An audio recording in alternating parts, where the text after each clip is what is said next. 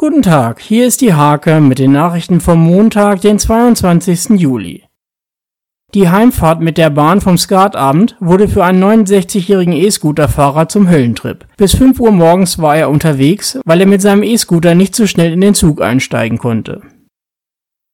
Das Festival Rock das Ding in Holzbalge musste Samstag wegen eines heftigen Gewitters evakuiert werden. Abgebrochen werden musste das Festival nicht. Über 2000 Besucher kamen zum Spektakel mit 16 Bands. Mit dem Freibad-Spaß ging am Sonntag die Sportwerbewoche in Großenförde zu Ende. Nach sechsjähriger Pause gab es wieder ein Fischerstechen mit ebenso harten wie unterhaltsamen Duellen im Becken.